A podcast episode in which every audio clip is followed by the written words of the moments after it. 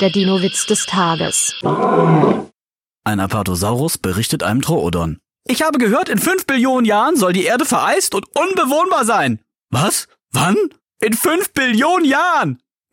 Gott sei Dank, ich habe fünf Millionen verstanden. Der Dinowitz des Tages ist eine Teenager-Sex-Beichte-Produktion aus dem Jahr 2021.